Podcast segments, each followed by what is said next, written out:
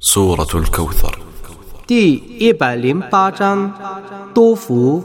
بسم الله الرحمن الرحيم 奉至仁至慈的真主之名， إنا أعطيناك الكوثر 我却已赐你多福， فصل لربك وانحر 故你应当为你的主礼拜，并宰牺牲。